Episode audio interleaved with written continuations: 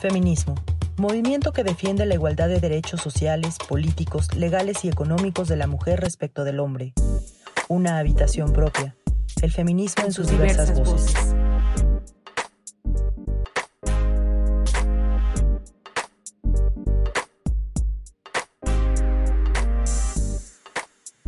Hola, ¿qué tal a todos los que nos escuchan? Muchas gracias por eh, estar aquí una vez más en este podcast titulado Una habitación propia, en donde pues estamos dando voz a todas aquellas corrientes, olas y voces feministas para que pues podamos cada uno de nosotros reflexionar sobre cada uno de los temas que estamos tocando en este programa y que sepamos muy bien de qué estamos hablando cuando hablamos del o de los feminismos, ¿no? Porque es importante saber que hay varios feminismos. Y bueno, pues eh, yo soy Loops, muy contenta de que estén una vez más con nosotros y hoy estoy muy contenta porque vamos a, tocar un tema que... Eh, yo me lo he topado muy poco, aunque es un tema que está muy presente, por supuesto, pero me lo he topado como muy poco en los medios, que tiene que ver con el feminismo descolonial o decolonial. Ya aquí tuvimos una discusión sobre cuál es el, término correcto, que realmente los dos son correctos. Y hoy nos acompañan tres chicas de la colectiva Flores de Jamaica. Y bueno, pues me gustaría que se presentara cada una. Hola, em, yo soy Marbella Figueroa, soy artista, me dedico a hacer exploración plástica a través de diferentes eh, plataformas, me gusta el collage, me gusta el video, me gusta también el audio, o sea, lo audiovisual, en resumen, eh, me gusta eh, jugar eh, haciendo experimentación con distintas plataformas y lo que más me interesa es eh, expresar lo que pienso y lo que siento a través del arte de una forma genuina y que esto pueda conectar con otras personas sin importar eh, lo que pueda representar para los demás, ¿no? Simplemente es algo, quiero que sea que salga de mí lo que tenga que salir, ¿no? Eh, esto es importante para mí y me parece que el arte, estoy convencida que el arte es un medio por el cual se puede sanar personal y colectivamente. Entonces, también me parece que el arte es una postura política y decolonial. Tiene que ser también así para mí, ¿no? Tiene que ser el arte una postura decolonial. Perfecto. Hola, me llamo Ebony Bailey. Soy Blaxican o afrochicana y soy cineasta, fotógrafa, también me gusta el diseño y pues a mí me gusta mucho lo audiovisual porque justo también es un medio para tocar estos temas muy importantes como raza, género, intersecciones culturales, temas que a lo mejor no son tan visibilizados. Y también me gusta usar lo audiovisual como no sé cómo decirlo, como un medio pedagógico, más o menos, ajá, como que la gente pueda ir aprendiendo de ciertos temas a través de lo audiovisual y lo arte. Y también concuerdo mucho con Marbella que yo también concuerdo que el arte es político y que todo tipo de arte tiene alguna postura. Ok, muy bien. Hola, yo soy Leona Ujuru, también soy una artista, soy cantautora, me gusta escribir siempre desde mi experiencia propia, desde mis vivencias, eh, desde las opresiones que me cruzan y poder como escribir y cantar y socializar el conocimiento que he adquirido. Y mm, creo también en el arte como una forma transformadora y como una oportunidad de, de desahogarse como, como mujer prieta en, en, en, este tiempo y de alzar la voz, ¿no? Ok, perfecto. Muy bien, pues bienvenidas. Qué bueno que están aquí en este programa. Y me gustaría empezar preguntándoles eh, qué significa esto de feminismo decolonial. Pues em, creo que honestamente no lo hemos tratado tanto como de feminismo de colonial. Yo creo que lo hemos tratado más como afrofeminismo. Creo que es la palabra que, pues que como que se direcciona más hacia la forma en que lo estamos ejecutando. Eh, muchas de, de, nosotras tenemos unas posturas tal vez que convergen en algunas cosas y en otras no tanto, y eso es natural. Sin embargo, hay, hay cosas en las que sí coincidimos y es en que todas estamos, todas las mujeres estamos en el mismo barco, en el mismo sistema que nos oprime, pero no todas estamos bajo las mismas condiciones. Por lo tanto, es necesario que nosotras desde la trinchera de no solamente del género, sino también de la raza, porque bueno, decir raza en este tiempo también bajo la academia es como ya dejemos de decir raza, dejemos el tema de las razas, porque las razas no existen, porque biológicamente eh, somos no sé cuánto porcentaje de diferencia, o sea, el 1%, casi nada, somos muy parecidos, pero... Eh, dentro de nuestras reflexiones nos damos eh, cuenta de que no podemos eh, dejar de hablar de razas hasta que el racismo eh, caiga. Entonces, mientras el racismo exista, tenemos que hablar de razas porque porque somos, nos hemos dado, nuestra experiencia nos ha, nos ha hecho saber que la racialización es parte de las opresiones que está como imbrincada con otras y que es necesario verla porque de otra manera estamos como que eh, saltando experiencias de muchas mujeres prietas, indígenas, negras, migrantes, que estamos eh, luchando y alzando nuestra voz, mientras que otras mujeres están invisibilizando nuestra presencia, callando nuestra voz, eh, homogenizando nuestra palabra. Entonces, me parece que mm, el, el afrofeminismo es esa oportunidad, esa plataforma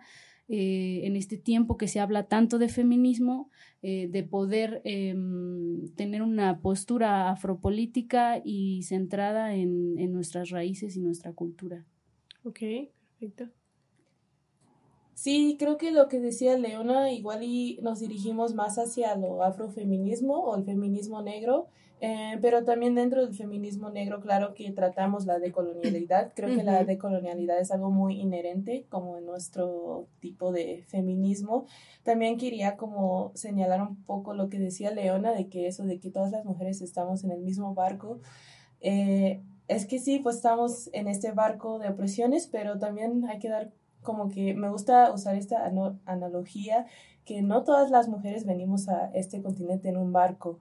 Bueno, sí, eso es Y entonces como pues esta historia de esclavización, de esclavitud que tenemos las mujeres negras es algo que nos marca todavía hoy en día, siglos después, y que creo que esa experiencia es lo que hace como, no sé, como que tenemos pues experiencias diferentes y que en mi caso, por ejemplo, la identidad de raza siempre ha sido más fuerte que la identidad de género. Entonces, como esas cosas creo que nos marcan de una manera distinta ah, y viene todo de esta historia de la esclavitud que es distinto a, a otras mujeres. Por supuesto. Sí, para mí también es importante tomar en cuenta que a lo que nos acercamos más es al feminismo negro o al afrofeminismo.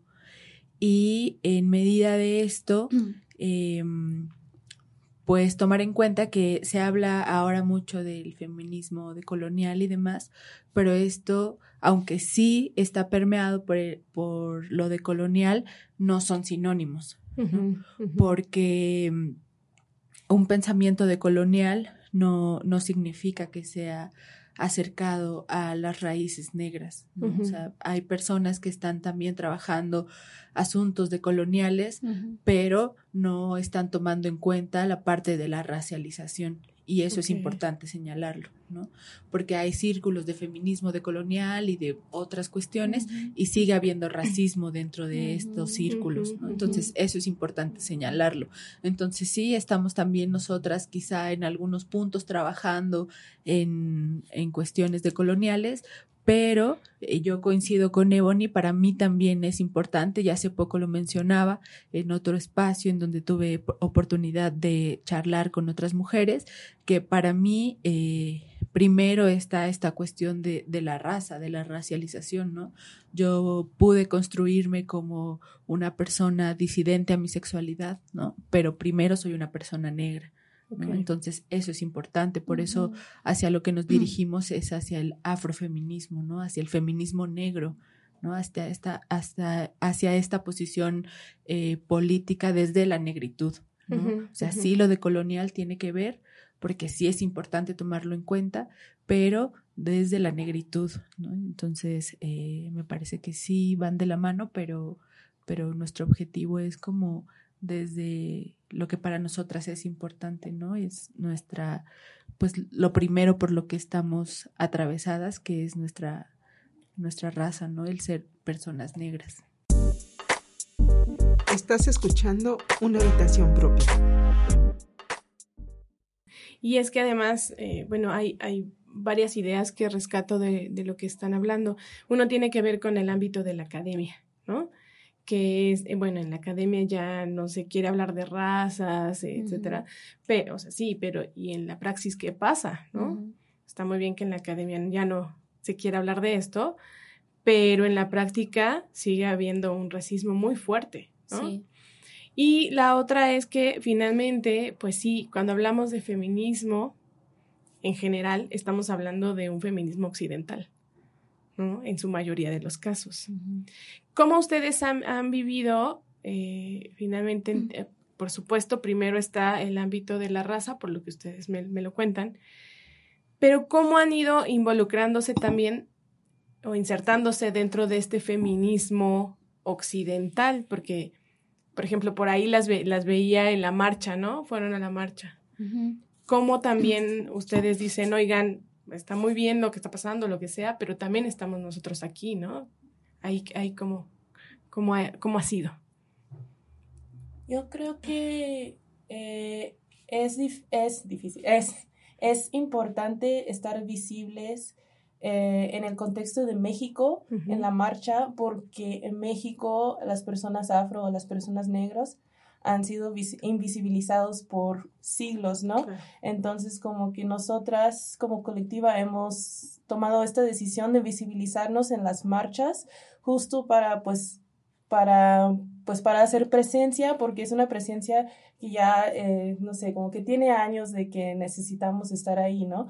Pero, por ejemplo, en otros países, em, su forma de manifestar o su forma de protestar entre las mujeres negras es distinta. Eh, por ejemplo, yo conozco en Brasil que muchas mujeres negras no marchan en, los, en las marchas feministas, justo porque este feminismo hegemónico es un feminismo que ha invisibilizado a las mujeres negras y ellas no quieren ser parte de eso.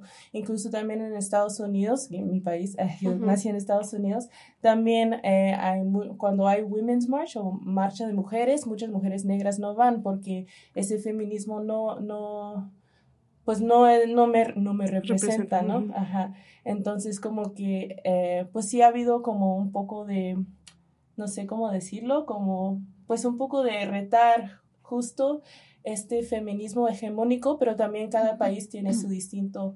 Eh, pero lo que sí creo que es importante es estar ahí en México. Sí.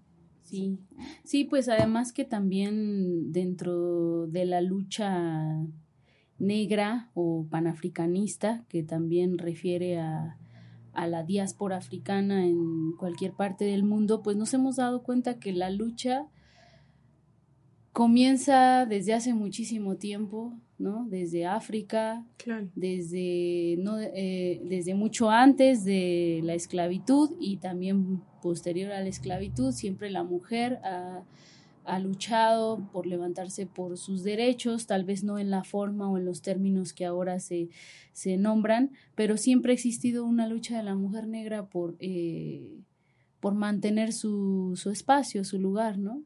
Entonces, eh, pues nos parecía también importante que en el proceso en el cual se lleva en México, hacer presencia y como formular o a través de nuestras pancartas incluso incomodar a, otras feministas que sobre todo este, no están cuestionándose eh, el tema de su privilegio racial y de cómo se homogeniza en los objetivos cuando pues en realidad tenemos que, que revisar bien, ¿no? Cuáles son eh, las condiciones en las que estamos para poder eh, dar equidad, no igualdad, sino equidad, ¿no? Entonces, eh, nos parecía importante comenzar a hacer también un bloque negro, le decidimos llamar bloque negro, como también eh, reapropiándonos de esta palabra, que si bien por la academia también ha sido como rechazada en México, en, en su momento fue como, no,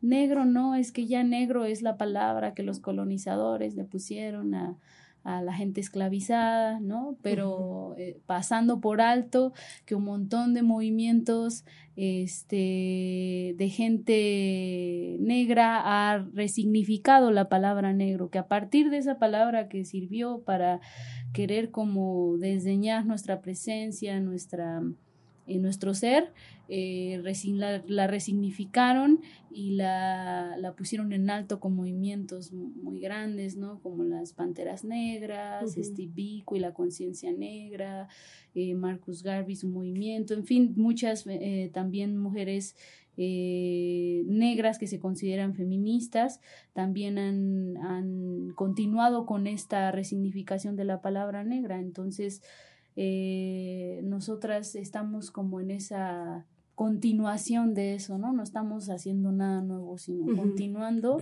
con esta, con esta lucha a través de, de, mm, visibilizarnos a nosotras mismas, porque también no es como que necesitamos la, la marcha en específico para visibilizarnos, sino que pues, nosotras mismas nos representamos, ¿no? Y, nos gusta también incomodar. ¿Y qué experiencias han tenido en México, justo dentro de los grupos feministas? ¿Son racistas los grupos feministas mexicanos? Yo eh, diría, en mi experiencia, que sí, completamente. Sí, yo me he topado con varias experiencias en las que sí me he enfrentado a situaciones racistas en círculos feministas, ¿no? Yo no, no me considero feminista. Bueno, siempre digo que depende del día, de mi humor, si me considero no feminista. Ok. Y llevo tres días no considerándome. Pero... Eh, y llevo muy poco acercándome eh, como, digamos que un acercamiento más cercano un acercamiento más cercano, bueno, eso, ¿no? Eh, al feminismo, ¿no? Ya con teorías y demás, ¿no?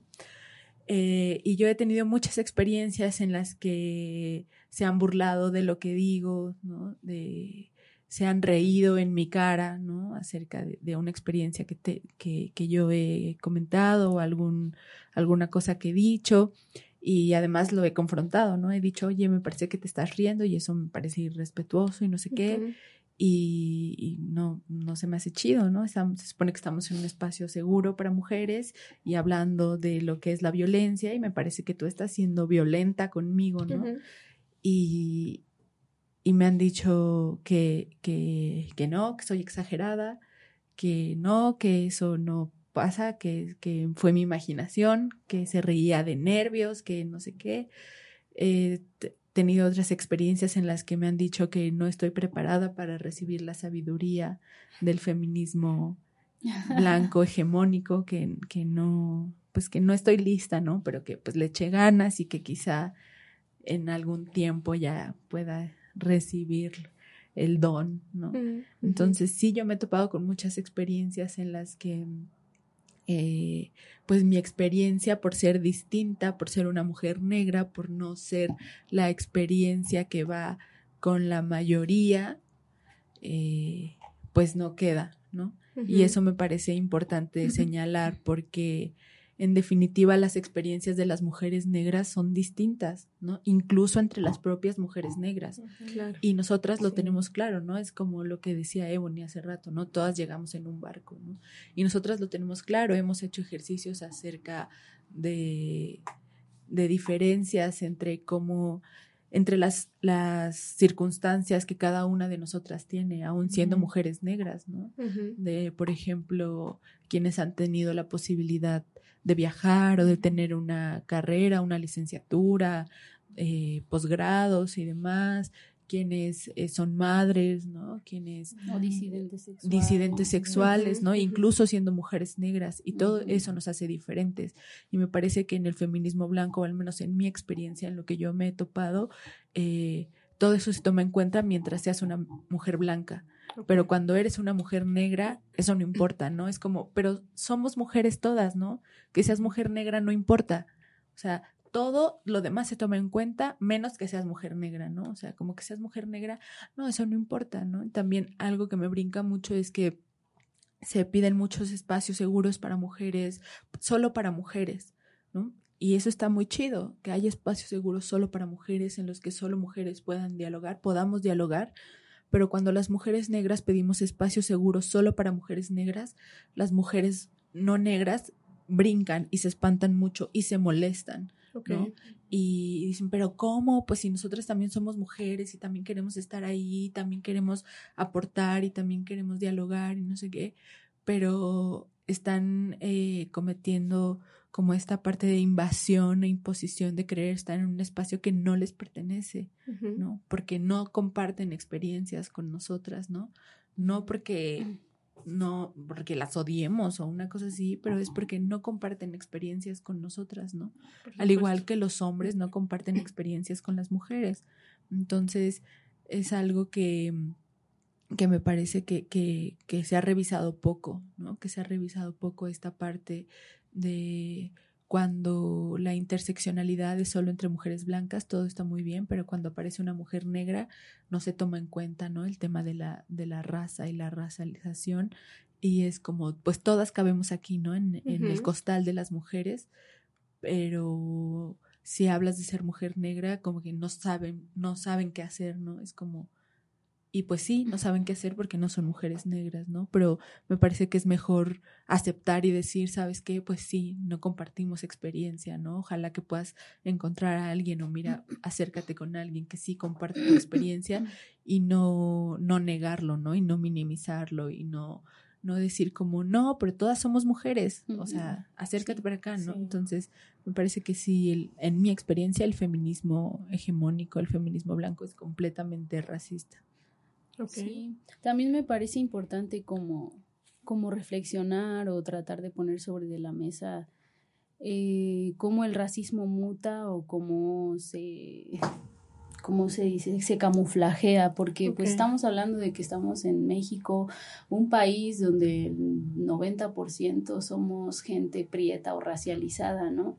Entonces, más bien a veces también el racismo se ejecuta a través del feminismo eh, eh, blanqueado, es decir, la forma de ejecución es muy blanqueada. ¿Y qué puede uno esperar si todo el tiempo, toda la información que viene acerca del feminismo, ya sea es muy institucional o muy occidental, o, y, no, y, no hay esa reformulación de toda la información que nos está llegando a veces como desde el, desde el sur, también desde Argentina, porque yo veo que también el movimiento feminista como que se se, se empezó a tomar como mucha fuerza también, por ejemplo, y, y, si bien en Argentina hay mucha gente este, em, blanca y también mucha gente racializada, me parece que también una forma de ejecución del sistema es, es esta, es como comenzar a, a ejecutar este, este, este tipo de feminismo blanqueado siendo incluso por gente prieta, ¿no? O sea, yo he visto eh, mucho eso, mujeres prietas que son feministas y que, que sienten que el feminismo que están ejecutando es un feminismo de colonial, pero no es verdad. Es un feminismo blanqueado, porque tú ya te das cuenta en, las, eh, en la forma de ejecución, en cómo, por ejemplo, también se ocupa mucho las redes sociales para eh, para provocar también como enfrentamientos, ¿no? Muy fuertes. Em, en contra también de, de, de, los hombres también o la forma en cómo en cómo se sacrifica a los hombres la cacería de brujas que a veces se habla mucho o no sé yo en lo personal hay muchas eh, ¿cómo se dice? Em, elementos como de que se toman como de la bruja y todo esto en los cuales yo no me siento como tan representada, la verdad, o sea, yo vengo de ancestras indígenas y afro que conocían las hierbas, pero no, o sea que sí, que se sabe, por ejemplo, que les llamaban brujas a nuestras ancestras y las encarcelaban. A mí eso tal vez no lo, no me gusta, por eso no me gusta como este, como tomar esos elementos que también se convierten como, que se expanden masivamente porque también los medios de comunicación van como induciéndote a que si eres feminista hay ciertos elementos que tienes que tomar, ¿no? Entonces, toda la, la, gente prieta, ahí va, las mujeres prietas ahí van, y no se reformulan muchas cosas. Entonces la forma de ejecución a veces es blanqueada. Entonces el llamado es justo a eso, como a cuestionar todas, todas esas cosas que se expanden masivamente y que simplemente están siendo, alimentando más bien ese feminismo emblanquecido, ¿no? Porque el racismo funciona de esa manera incluso, Claro. Además, como que siento que eso de las brujas es como también una apropiación del feminismo blanco, porque las, los que, las que decían brujas eran mujeres indígenas y negras, ¿no? Eh, y decían brujería porque era sabiduría no occidental o de medicinas tradicionales y todo eso. Y como no era sabiduría occidental o católico, o católica y eso, las decían brujas, ¿no? Pero ahora como que esa palabra se me hace que está, ha sido como apropiado, entre comillas, entre, la, entre este feminismo blanco, sin realmente saber la historia de dónde viene como este estigma de brujería, ¿no? y, y también lo que decía Marbella, eso de minimizar, lo he encontrado mucho en México, solo estamos, o yo estoy en un grupo de memes de morras, y sí, son puras, puras mujeres en el grupo, y pues hay reglas, ¿no? Como no, no memes racistas, no racistas, así, como todo, todo. Y, pero a veces publican algo racista y luego alguna mujer o indígena o negra dice, oye, este meme es medio racista, ¿no? Y luego dicen, no, pero es broma, no, mm, no, ajá, no, pero somos mujeres, ¿por qué estamos peleando si solo mm. somos mujeres? No tenemos que pelear entre nosotras. Es justo como minimizar las experiencias de racismo que tenemos y yo siento que no podemos en espacios de puras mujeres, no podemos hablar de racismo porque es muy incómodo, como que incomoda mucho y ellas no quieren escuchar eso, no quieren sentir entonces mejor no hablamos de eso y nos, y nos hacemos, no sé, hermanas o nos unimos bajo esta sororidad, que también se me hace un concepto muy del feminismo hegemónico o el feminismo blanco, porque pues la sororidad no, no se, no toma en cuenta las diferencias o las opresiones que nos atraviesa a través de la raza, por ejemplo. Claro. Estás escuchando una habitación propia. Sí, y es que eh, pareciera ser que todas debemos unirnos en cuestión de género, ¿no? Por el hecho de ser mujer, tienes que estar con la otra. Pero hay, hay muchas cosas que nos atraviesan en principio, antes del género, ¿no? Que tiene que ver con la raza, que tiene que ver con la clase también, ¿no? Eso es, eso es muy interesante porque pues yo, siempre he pensado que a veces em, en las luchas, la gente que está en las luchas dice, no es posible que los demás no despierten, ¿no? Y no se levanten. Bueno, en principio eh, voltea a ver qué está pasando con ese sector, ¿no? Simplemente el sector indígena, ¿no? El sector que está en pobreza. Bueno, primero están viendo de dónde sacan para comer antes de salir a luchar por todos nosotros, ¿no? y eso es muy, muy, muy importante, ¿no? Sí. sí. Además siento que las formas de lucha son distintas también, no, no todas las luchas es como marchar o salir a la calle y marchar. Y siento que eso que dicen como de que, porque ellas no, no están despiertos como que sí es algo medio clasista, ¿no? Porque justo es como eh, arraigar como este con, o la conciencia decolonial a la academia o a la educación formal. Siempre me gusta decir que yo me concienticé como de mi identidad negra a través de mi papá, que mi papá no fue a la universidad, este no fue, casi no terminó la prepa, como cosas así, que no, no tuvo una educación formal así super, superior, pero pues solo por el hecho de ser un hombre negro era muy consciente de sus opresiones y sus experiencias y sus luchas y eso también me pasó a mí. Sí, exactamente. Eso también es un punto de quiebre con muchas otras mujeres que se han hecho feministas a través de sus maestras o de cuando llegaron a la universidad y, les, y se empezaron a cuestionar muchas cosas y muchas no, ¿no? En lo personal, yo soy una mujer prieta, este, afroindígena, de la periferia, que me empecé a cuestionar estas cosas eh, igual a través de de, de, mis opresiones. Es decir, te encuentras en el momento de la opresión y no tienes más que empezar a concientizarte y a cuestionarte dónde estás parada eh, geopolíticamente hablando para comprender y no volverte loca, ¿me entiendes? Y creo que eso es, ese, esa introspección solamente vino a través de, de, esa opresión, de ese hundimiento en el que te coloca el, pues todo el conjunto de opresiones que van unas con otras. No podemos decir que es una más importante que la otra. En realidad todas van imbrincadas y la realidad es que hay un montón de cosas bien naturalizadas. Entonces, si bien sí, el objetivo es ese, el objetivo es que todas como mujeres nos unamos, esa es la realidad. Pero antes de eso, hay que cuestionarse los privilegios. Claro. ¿No? Porque si no nos cuestionamos los privilegios, no podemos romantizar sobre ese, esa, esa unidad. ¿Me explico?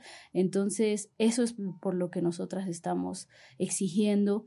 Porque sí, efectivamente, cuando nosotros señalamos que a través de la risa, de la burla, más bien de la burla, que no considero que sea lo mismo que risa, a través de la burla y pues sí, de memes y de y de palabras diarias incluso, ¿no? O sea, yo siendo una mujer eh, que en este tiempo ya me, me, considero en un proceso de, de, de deconstrucción, todavía hay muchas cosas que en mi vida diaria es como, ah, ¿Cómo dije esto? ¿Cómo dije lo otro? Ahora imagínate a alguien que no ha traído a su mente la experiencia que, que, tiene una mujer que es racializada, que vive en la periferia, que no tuvo oportunidad de, de tomar, este, de tener estudios, que a lo mejor es eh, disidente sexual, en fin, este, hay muchísimas otras opresiones que uno tiene que tomar en cuenta y que a la hora de salir a tomar la voz a las calles o en los espacios, las plataformas que existen,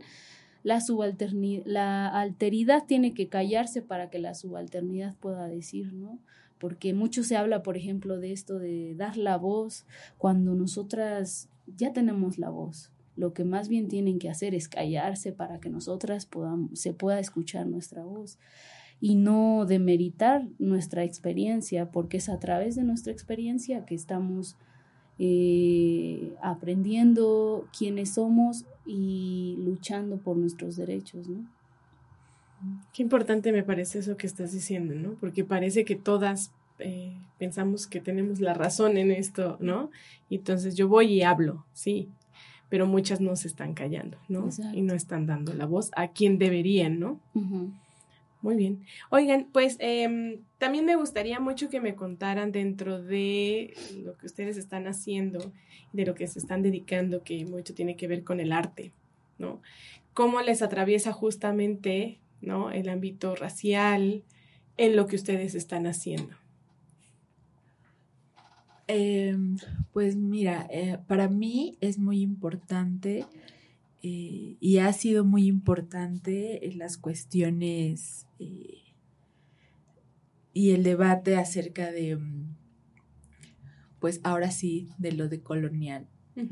Eh, en el arte y en mi trabajo, yo estudié artes visuales en la UNAM y yo todo el tiempo me sentía incómoda en la escuela porque siempre tenía que seguir pues los parámetros que, te dan en la escuela acerca pues de la perspectiva y de la teoría del color y de no sé qué y no sé qué. Y me parece que no, no me parece. Yo sufrí mucho la escuela, ¿no? Porque yo quería hacer algo y, y no me dejaban. ¿no? Porque era como, no, primero tienes que aprender a hacerlo así para que después que ya lo sabes hacer, entonces sí, haces lo que tú quieras, ¿no? Ay, a mí cómo me molesta eso, así de verdad, cómo me molesta, porque para mí, eh, ahora después de ya varios años de haber salido de la carrera, eh, para mí el arte no funciona así, ¿no? Para mí el arte no funciona de esa manera. Para mí eso es adoctrinamiento en técnica. ¿no? O sea, si quieres tener buena técnica, eso funciona. Pero que tengas buena técnica no te hace ser artista, ¿no? No porque yo haya estudiado arte soy artista. Yo soy artista por otras cosas y ahora me considero artista, ¿no? El tener un título en artes visuales no me hace artista, ¿no? Yo no pude no haber estudiado artes y aún así ser artista.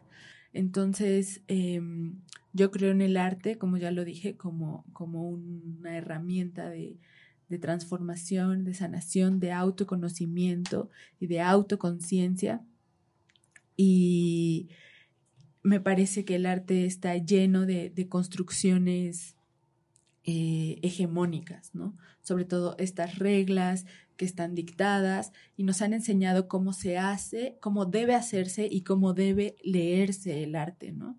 Entonces eso es problemático porque si nos enseñan cómo debe hacerse y cómo debe leerse, si yo me desapego de cómo debe eh, hacerse, pero todos los demás no, nos, no se desapegan de cómo debe leerse, de todas formas lo que yo haga no sigue encajando, ¿no? Y entonces a los ojos de los demás sigue siendo algo que no está bien hecho, ¿no? Y entonces sigue siendo juzgado bajo los parámetros de estas normas hegemónicas, ¿no? De estas normas de el buen arte, ¿no? Y estas normas todavía renacentistas, así como, ¿no? También existe un mito que también es hegemónico en el que solo algunos están dotados así mm. por, por Dios, sí, así que tienen el don de, el y eso no es real, ¿no? Si alguien tiene un, un sentimiento, una emoción y un, un impulso por crear, lo puede hacer, ¿no? o sea, exacto, que sea legítimo, lo puede hacer, ¿no? Puede, puede,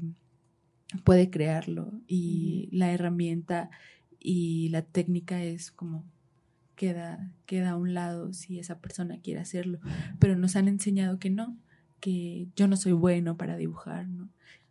Sabes dibujar. Claro, y pero que además todas estas expresiones artísticas también están atravesadas por nuestra raza, por nuestra cultura, por nuestra clase, etcétera, ¿no? Exacto, eso es súper importante porque estaba leyendo em, hace mucho tiempo estaba yo buscando como artistas afromexicanos, ¿no? Y me encontré con una chica de, de, de Guerrero, de Coajinicuilapa, y no recuerdo ahorita su nombre, pero estudió también el ENAP y ella tomaba un taller de pintura. Entonces ella eh, contaba ahí como su anécdota y decía que la maestra de pintura eh, pues les pidió ciertos materiales y no sé qué, unos acrílicos y bla, y mm, que la maestra se le acercaba y decía, ¿por qué pintas con esos colores, no? Eh, son, están muy apagados, están muy raros, así como que unos, así unos marrones y rojos, y no, no, no, no sé, se ve, se ve raro, ¿no? Mira tus compañeros sobrios, utilizan grises, azules, algo así, más delicado, más elegante, ¿no? Y que la chava pues no entendía por qué, por qué ella pintaba con esos colores hasta que regresó a la Costa Chica y se dio cuenta que pintaba con esos colores porque la tierra en la Costa Chica es roja, es de color rojo, es un rojo muy intenso y muy bonito. y dijo, claro, yo pinto de esos colores porque es así es el color del ambiente en el que yo crecí. Y ellos pintan grises porque son de la ciudad. O sea, no es que alguno esté bien o esté mal, es porque la percepción que tenemos de los colores es distinta porque cada quien se ha desarrollado en contextos diferentes, ¿no? Entonces ellos pintan grises y azules porque la ciudad es gris, ¿no? Llena de cemento y azul pues cuando el cielo está llega a estar despejado, ¿no? Yo pinto con rojos, con marrones, con cafés, con verdes, porque aquí en la costa así es, ¿no? Está lleno de la tierra roja, hay muchos árboles, yo pinto verdes, y eso me parece importante, ¿no? Porque la maestra trataba de corregirle eso, ¿no? Y le decía, no, tienes que pintar así, ¿no? Algo más sobrio, más elegante, más no sé qué, cuando eso ya estaba introyectado en ella, ¿no? Era algo que ella podía expresar porque era algo que ella ya había vivido y era, ella era algo que que de lo que ella venía y que era parte de ella, ¿no? Y, y, justo eso es como con lo que muchos nos topamos, que es como, esto está mal, ¿no? Y lo tienes que hacer así porque esto es lo correcto, ¿no? Cuando cada quien ya trae lo que es correcto para cada uno dentro de sí mismo, ¿no? Y me parece que eso es arte, ¿no? Hacer como lo que es para ti y solo como ponerlo ahí donde tiene que estar, ¿no? Entonces, eh, pues eso. Sí, también además siento que lo que entendemos como arte también cae dentro como de este arte hegemónico, ¿no? Como para mí arte es como lo que decía Marbella, es como toda esta, esa expresión genuina, expresión creativa, como para mí también me conmueve mucho más un arte que es genuino que algo que tiene una técnica súper chida, ¿no? Y, y, para mí como que la cocina es arte, me gusta mucho cocinar y siento que como ah, usar estos uh, jugos creativos, ah, como decimos en inglés, este, eh, también lo estoy haciendo en la cocina o las telas, los textiles, la trenza, como eh, mi mamá es peluquera, entonces yo siempre he visto eso como una manera también creativa de hacer de cortar o hacer trenzas y así. Y todo esto es como un arte que no ha sido dentro de este arte hegemónico y que también es un arte que nos ha, como que, que nuestras experiencias como personas racializadas nos ha atravesado. Y en mi casa, en mi caso, en mi caso personal, pues soy cineasta. Em, y estudié cine documental, hago documental y lo estudié aquí y pues en la maestría, como en el primer semestre, siempre nos, como que era muy teórico y siempre nos ponía a leer eh, teoría y así, y siempre era de hombres europeos blancos. Y yo así de que este, la verdad, no me conmueve tanto porque es como leer lo mismo pero de otro hombre, no sé cómo. No, claro que no es el mismo y claro que es importante saber sus teorías y todo eso, pero también quería ver otros referentes. Todos los referentes eran hombres europeos blancos, ni siquiera como un hombre de Latinoamérica, me explico cómo.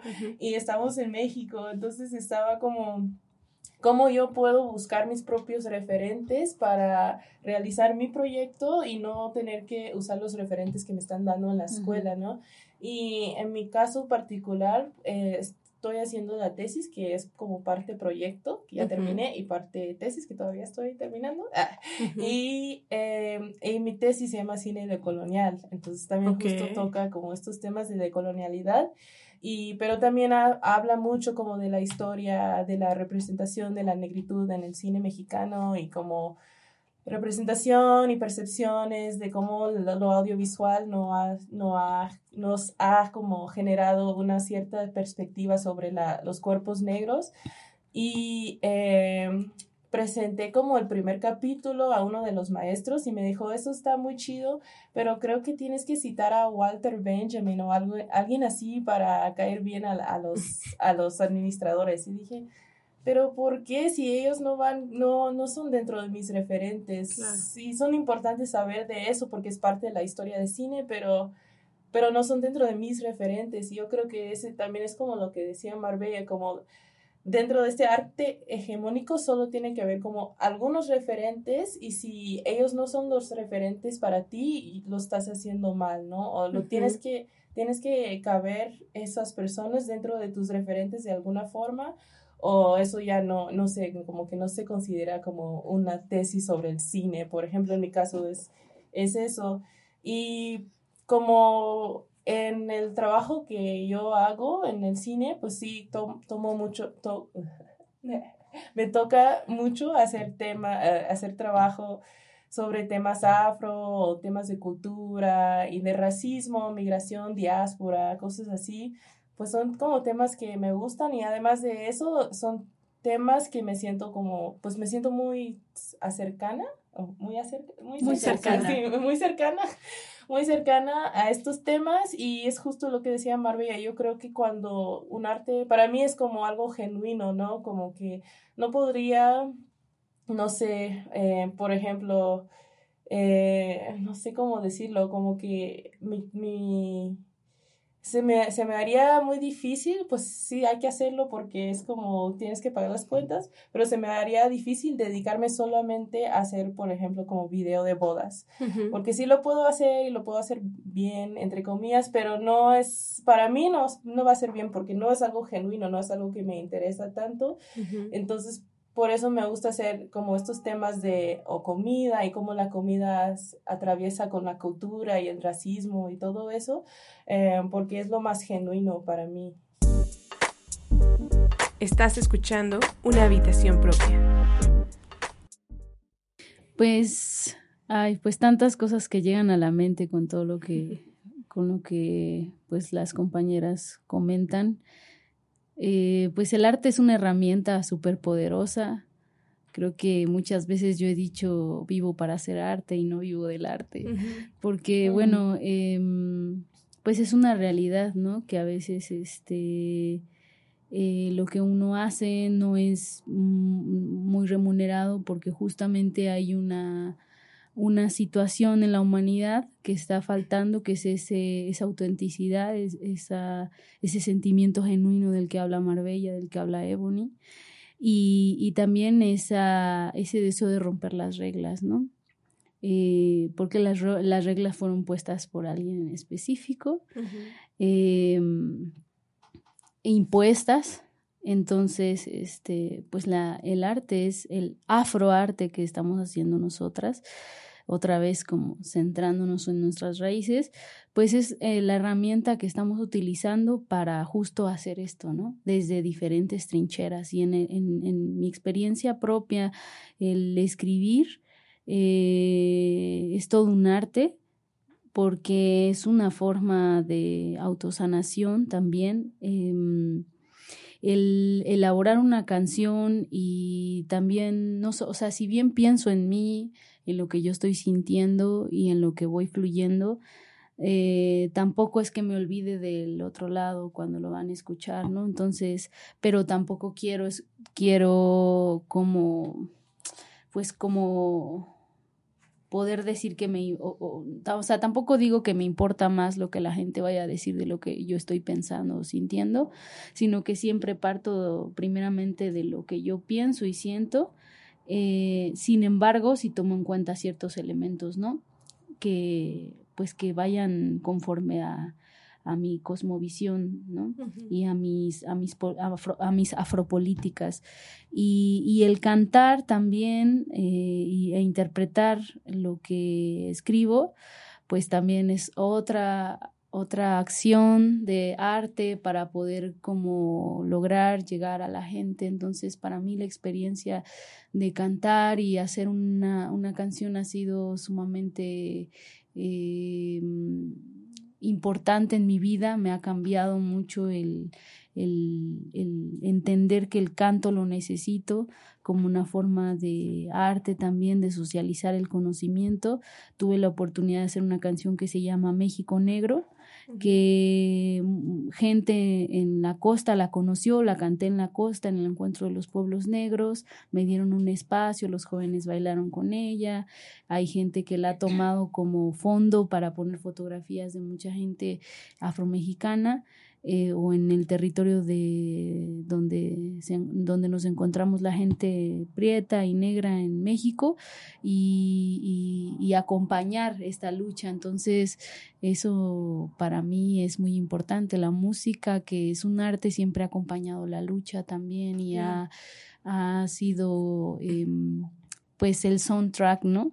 Y eso es muy importante para mí. También creo que em, de las palabras que me defino, de los términos que utilizo para definirme, es palenquera, porque pues aquí se, se habla de que en, en Brasil se habla de quilombo, en, en México se habla de palenque, cuando la gente cimarrona huía a las montañas y creaba un palenque con palos, por eso viene la palabra palos, eh, rodeado de palos para poder ahí como pues ejercer sus raíces y su cultura este lejos de pues de la corona, ¿no? Entonces eh, Yanga, que seguramente estaba rodeado de un montón de guerreras, porque yo estoy segura, este, estaban en la lucha y hicieron un palenque en la Sierra de Songolica. Entonces, todo eso me parece que fue un arte que también podemos traer y son nuestras bases también afropolíticas que en este tiempo traemos para para manifestar una colectiva que se llama Flores de Jamaica, porque la Jamaica tiene una raíz africana, como al igual que el tamarindo,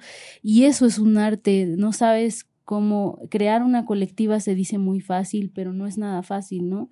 Entonces, hacer palenque es todo un arte, convivir, eh, porque todas somos artistas, entonces siempre nos dijeron que entre mujeres no podíamos convivir, que siempre éramos competencia, que el único objetivo era tener el mejor hombre, en fin, eh, que siempre, yo, o sea, yo también venía de todas esas eh, ideas y, como ir quitando todo, como barriendo, sacudiendo, ¿no? Ha sido un arte, entonces el, el, encontrarnos y hacer palenque es como la primera acción afropolítica que trae consigo esa manifestación de, de arte, ¿no? De sentimiento genuino también, ¿no? Perfecto. Para nada más para cerrar y complementar, me gustaría leer un pequeño fragmento de lo que es para Flores el, el arte como nuestra definición del arte.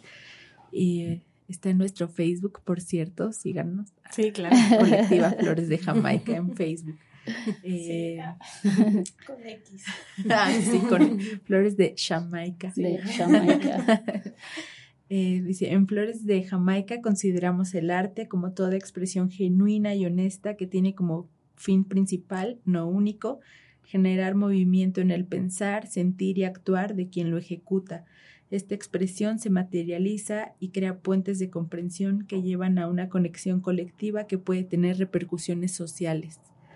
Eh, bueno, eso es para nosotras el arte y como lo decía Ebony, no nos referimos solamente a arte plástico, ¿no? Tiene diferentes manifestaciones. Perfecto, chicas. Bueno, pues qué placer escucharlas, la verdad. Es que justo ahorita que hablabas del, del palenque, me parece que estos programas también han sido para mí eso, ¿no?